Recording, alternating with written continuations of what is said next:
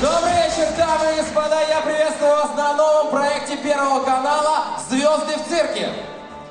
Итак, я буду комментировать сегодняшнее шоу. Мы видим, как Дана Борисова играет с Альбатросом.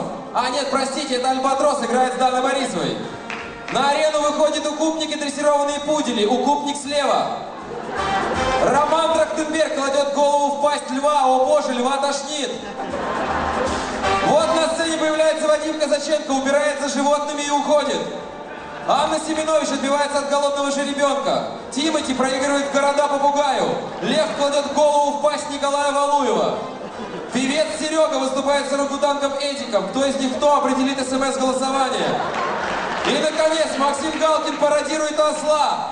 Вот что могут сделать с человеком 200 граммов цента. Не переключайтесь, увидимся на первом. Звезды!